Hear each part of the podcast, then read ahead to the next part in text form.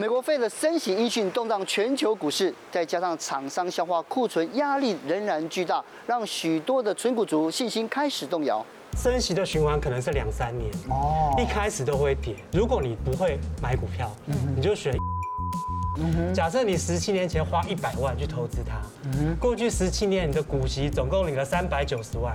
今天下班经济学邀请到纯股达人华伦老师。为我们解密优化存股绩效，滚出六千万资产的秘诀。最近啊，下班经济学啊，只要做股票啊，大家都会讲说啊，今天台股又没什么利，对不对？讲那么多，然后也不会赚到钱，这样子基本面又不看好。然后 Fed 升那个升息，要让大家觉得很困扰这样子哦。那现在我我在看啊，就是应该说所有的专家在看都是偏空嘛。对。所以你现在你最近应该也没有买嘛。嗯。对，没有买。所以在接下来啊，就接下来说大家都不不知道应该怎么办才好。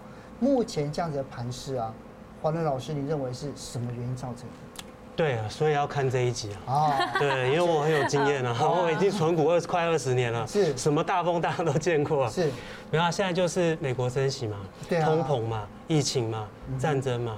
那其实过去二十年甚至五十年、一百年发生过很多这种事。对。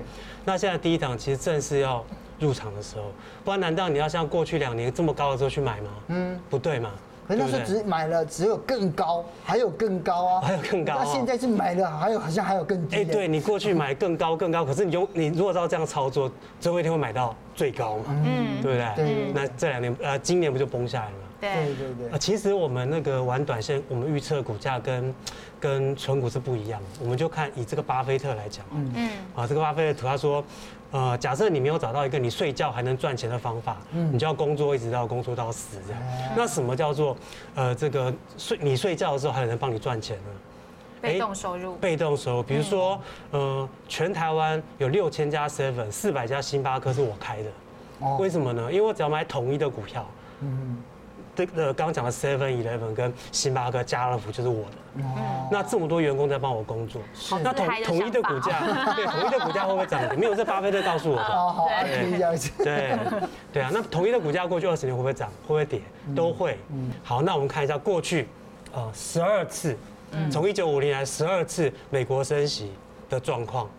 那首先跟三号你看一下，嗯，这一次到最后是跌的。哦。刚开始升息的时候都会跌。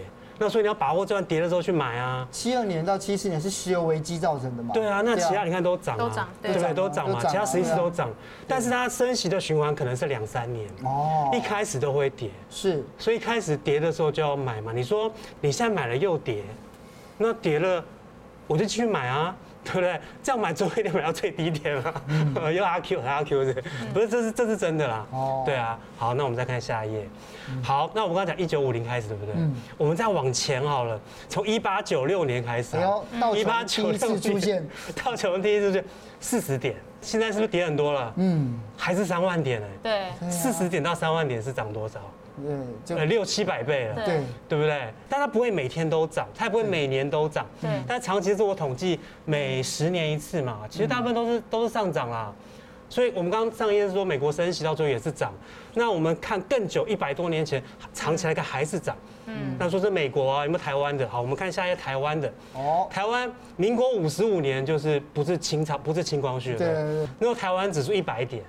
现在不是跌很多吗？嗯，现在跌很多一万五哎，现在动不动就跌一百多啊。对啊，可 以前一开始才一百点哎。嗯，而且你不要以为现在是一万五哦，现在其实不是一万五。嗯，因为我们哈。那个每年啊，不是有配息嘛？像台积电不是上个礼拜九月十五号配息，还是十六号忘了？嗯，配息的时候，它的全它的那个那个指数会蒸发，对，蒸发个这个二十点吧，十十六点，对，所以配息之后，它那个指除息嘛，对，除息那指数会，对，会会减少，对不对？如果把过去。二十年所有上市的股票配息全部加回去，加回去，你存股你配息也是你赚的，啊，你不能说配息是别人的，啊，嗯，配息你要算进去，算你的报酬嘛，嗯，对不对？嗯，其实已经三万点，把配息算出来已经三万，其实不是一万四，所以一百点到三万，其实也不止三万点了，因为我们统计这个配息的数字从二零零二开始，所以从一九六六到二零二二。这段的配息都的指数都不见了，是，对啊，其实你说现在搞不好三万五四万点了，所以长期股票都是会上涨。嗯，不过黄老师其实可以看到股市一直往下跌，主要的原因还是跟这个联准会主席鲍尔他高唱音调有关系嘛。对。那你觉得接下来，刚刚听你这样讲，会觉得好像让大家觉得乐观很多。是。那接下来的这个后市，你会怎么来看待？后市啊，看看大家觉得怎么样？大家如果觉得不妙，应该才是好的进场点呢。我们投资股票跟大部分相反。你看哦，过去，呃，这个几十年，你可能有一千万个。卖出股票理由，嗯，就是你卖出没有再买回来，到后面都涨更多，所以一千万就变伤心的理由了。一千个伤心的理由，对，就没有买。对啊，其实刚刚的指数是 我们是数字嘛，其实你看那个线更明显啊。像我投资股票快二十年，我我遇过零八年金融海啸，我遇过欧债危机，那时候不是欧洲五国吗？希腊都快倒闭啦，不是全世界也在大也在那个大跌啊，还有中美贸易战争啊，还有前两年的那个。COVID-19 啊，嗯、对不对？对。那每一次发生这些大事的时候，都好像世界末日，是都会大跌好几千点。哦。然后你买的时候都会再再更低，嗯。买的时候都会更低，嗯。更低怎么办？就再买，不然像现在大跌，那那各位观众，你的老板有没有卖掉股票？嗯。没有啊，你老板，你你还是帮你老板工作啊？全联的老板有卖掉全联？没有啊，他没有。你说他没有股票，对，所以你要手心这个买手中有股票，心中无股价。如果今天全联上市会不会跌？也会跌啊。所以你要把它想成没有股价，股价都是。东西 gay，我们要看看长期啦，对，因为黄老师每次来啊，我们在聊都是生活选股嘛，对不对？讲很多食品啊、面粉啊，然后大豆、沙拉油啊、鸡腿，鸡腿，你看鸡腿都没什么跌，普风有没有？之前不是有普风吗？我有买啊，对啊。就听说你现在开始买电子股，你不是说以前不买电子股的吗？对呀，你现在怎么会买电子股？你的理由也也不是买电子股，就是护国神山，叫做台积电啊。台积电现在就是它股价那个很可怕呢。你虽然说它基本面很好，对啊，对。有个人叫刘冠军，不知道两位有没有听过？我有听说过。前国安局这个出纳组长，他贪污买了，哎忘了几百张台积电，他买五十块。哦，后来涨到两百，不能卖，因为被俩包，他就逃往海外，所以不能下单。对，涨到两百又跌到三十，对，他买五十哦，涨到两百又跌到三十，还是不能卖。嗯，对。对，现在四百多了嘛，所以我当初就玩四五百嘛，所以就叫看长期嘛。对，当然，当然你投资股要有一些选股的条件。那我们呃以前过去都讲过很多，我们这集就不再赘述。好，讲台积电，很棒很棒，你有出对账单出来，对，我买五五六十块，然后七十几块就卖掉了，所以。就很弱啊，应该放到现在不是赚更多？是，对啊，就告诉他说，你那种投资龙头股的这个，就是要长期抱着就可以。当年在买的时候也不认为它是龙头股吧？呃，当初我在玩短线，没有存股的概念。那所以其实老师刚刚有提到嘛，这个当然大家一般要存那么多张台积电也是比较困难的啦。所以呢，多半人大家选的存股标的，不外乎就是一些民生消费啊、金融股啊、ETF 之类的。那老师这边有没有一些比较好的一些建议？对，我刚出社会的时候，刚退伍。然后我就想在股市捞金，嗯然后我就看电视新闻，他就说，如果你不会买股票，你就选一中一台的啊，不是不是那个不是政治的立场，不是政治，不是讲好敏感的选举，就讲这种。不好意思不好意思，不是那个，是我们台湾很多股票开头第一个是中或者台的，例如说？例如说中钢、中钢、台积电、台积电。对，好我们看一下过去十七年的报酬率，因为我存股十七年，这十七这股票不是我全部都有，有些有了。比如说第一个我就有这个中华石，假设你十七年前花一百万去投资它，过去十七年你的股息总共领了三百九十万，哦，再一次，你十七年前花一百万投资中华豆腐这个公司，啊，过去十七年股息领了三百九十万，那我都吃他豆腐哎，对啊，我都吃他豆腐，我们家每天吃。第二个台积电，嗯，台积电也不遑多让哦，嗯，假设过去十七年前你十七年前一百万。买进台积电，嗯，放到现在，嗯，不管过去发生什么中中美贸易战争，什么金融海啸，不管股息总共领个两百一十万，哦，年化报酬率百分之十八，十八，对，零零五零没有台啊，零零五零没有中啊，呃，对，零零五零里面很多有，对，台股大盘，你怎么凹这个？听到怎么回答？哦，差点不知道怎么回答。对，台股大盘，你看也有九点四趴，现在也有中国信托、中信金有八点七趴，台湾肥料。嗯，呃，八八点三八，台盐、中石化、台气银，零零五六，台湾高铁、台船。二十年前电视节目告诉我这样，就不会买就定期定额买这些。那我现在就跟各位观众一样啊，就是 就是一样的事情，我就是那个跟大家报告，就一中一台嘛，很多中开头，就台湾最大的公司龙头股这样。嗯嗯，对，其实你长期投资、定期定额，其实都会可以得到不错报，至少比银行好啦。但是老师，大家现在比较担心的是，如果我现在要开始存股，可是我买在高点，这样怎么办？对啊，当然第一个你要选择正确的股票了。第二个说，如果真的买在呃，不是说。叫做绝对高点了，可能相对相对好像有点高点。嗯，那比如说这个人哦，这个叫霍华马克斯，那个投资前最重要的是这个作者，他里面举的例子，那鲍勃这个人是虚拟的人物，但是指数是是真实的，对，真实的。他在 这个鲍勃在很衰啦，在一九七二年十二月的时候，他花六千块美金，嗯，然后买了股票，嗯哼。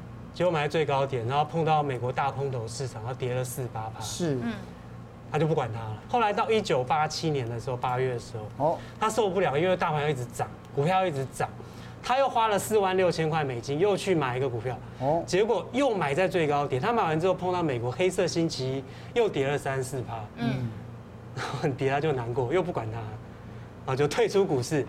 后来到一九九九年，又过了十二年哦。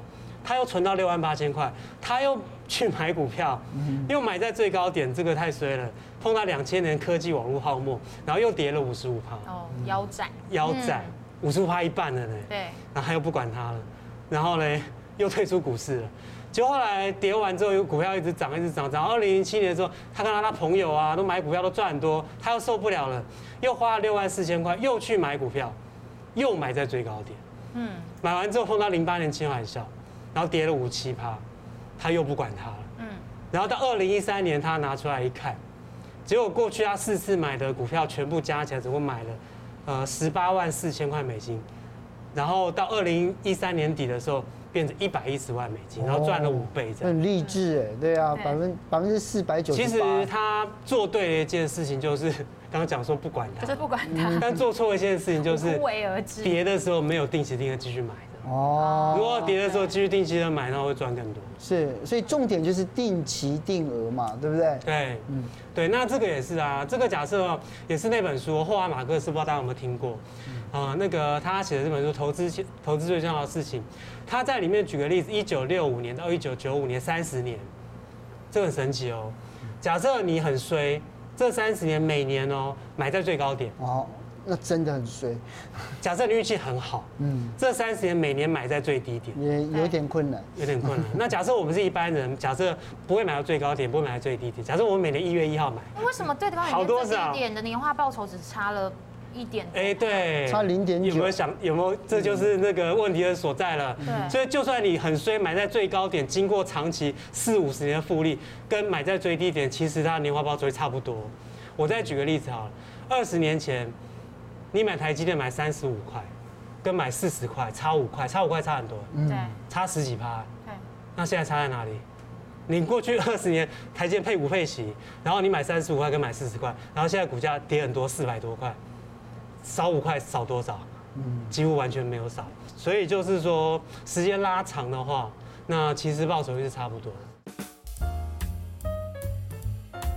其实呢，要学会每个月都要有这个纪律去定期定额，就非常的重要了。对，才可能会在二三十年之后呢，累积你自己都想象不到的财富。那有没有一些比较简单可以操作的方法呢？那我今天就跟大家报告一下我是怎么做的。嗯，对啊，那我以前刚退伍的时候也是小资主啊，那我都会定期定额，我每个月存，就算只有一百块、一千块，我都会定期定额去存股这样。嗯好，那我现在接下来就打开这个星光证券的 APP，然后客户专区，然后呢这边有一个定期定额啊，就点进去是，然后我就可以申请。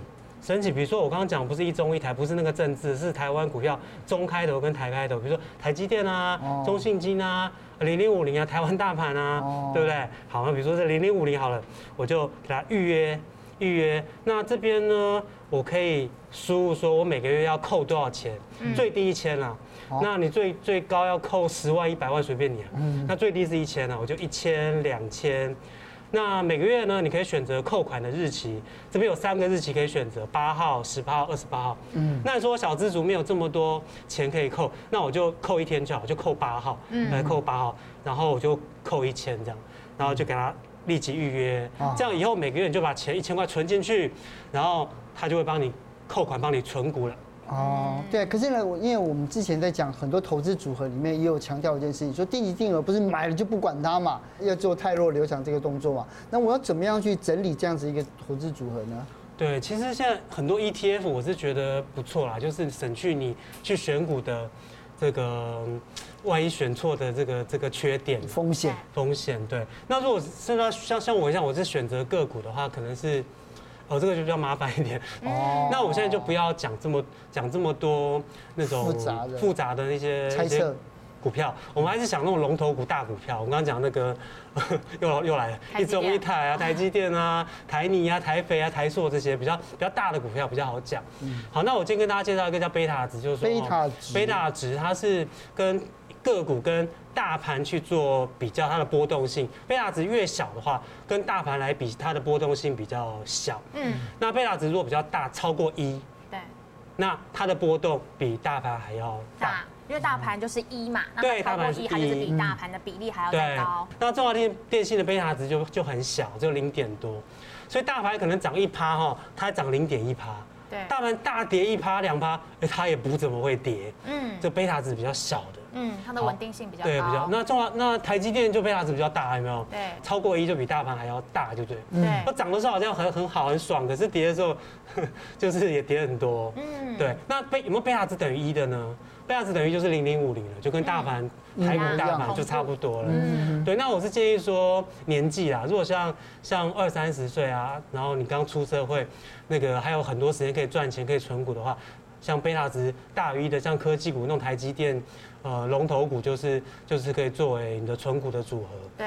那这个表格是我建议的，没有一定啊。就是说你年纪越大，基本上现金要越多，然后定存股哦，贝塔值比较小的股票要越多。嗯。那年纪比较轻，可以选择比较波动比较大，因为你有你有时间呃去去跟他输赢，给他输赢。哦，给给给他输赢，不是有时间去等待他的那个那个复利的报酬啦。嗯。所以基本上大家就是就是说年纪越大。那贝塔值就是可能稍微小，像食品股啊、金融股啊、ETF 啊。嗯。那年纪比较小，像台积电那种科技龙头股这样。也可以看自己的风险承受度。对，也是，也是，也是，也是，没错。可是其实黄老师刚刚一直有提到跟大家说，就是定期定额的话，也可以滚雪球，然后你可以有越滚越多的钱。不过呢，对于很多小资族来讲，还会觉得就是定期定额的手续费，其实也是一个大家精打细算的一个关键啦。你自己有没有一些小小的方法呢？对，没有错。手续费其实我们要精打细算。哦。像我们定期定额存股啊，那一般券商可能至少要一块钱嘛。假设你一个月买十档股票，那一个月可能就要这个十块钱，一年就要一百二十块。但是我们星光证券呢，它开户我们设定定期定额，它就送你五百块，所以几乎我们可以扣五百次的这个定期定额存股都不用手续费。对啊，整股、零股、定期定额都可以扣。对，没有错。那现在星光证券呢、啊？你新开户的话，还会送你三千块，证券两千加期货一千，总共三千的手续费。然后呢，这个都可以都可以折这个手手续费就对了。然后即日起到年底，如果你开户的话，那你交易金一百万以下，还有非常震撼的手续费的优惠。那这个。这是非常震撼，然后不方便讲，大家开户就知道，对，很很低啊。送一张台积电，送一张台积电，送一张台积电，太不能吧？不要乱讲啊。然后自从我听了华伦老师啊，我也是存了很多的。那上次我们看到嘛，我也是存一些像食品股啊这样，可是今年一样有受伤。到底我们要怎么样去调整？无论是投资组合还是我们的心态呢？呃，投资的心态。其实都要调整了，其实主要心态了。哦、对，有时候你投资赔钱不是股票的问题，是是我们自己的问题。是我们自己的问题。自己的问题啊。嗯。其实大家比较太重视短线那个股价的涨跌了。嗯。对啊，其实你把时间拉长来看，像我们节目一开始讲的，跟大家报告，不管全世界、美国、台湾都一样，你这种龙头股长期都是慢慢会上涨。那其实偶尔会跌个二二十八、三十八，那正是真的是买股票的好时机。哦、你不要怕它跌啦，你跌用同样的钱是买更多。嗯。你台积六百块。你都敢买，为什么四百块不敢买？对不对？啊，所以就是很简单，就每个月赚这个这个努力工作，然后薪水嗯赚多一点，然后把钱啊就存给他存到星光证券，他钱就帮你扣，就帮你买股票，这样最快。哦，对啊，这如果有这么好的方法，对啊，那我们就要这个小资族朋友可以好好考虑一下，好，谢谢，谢谢。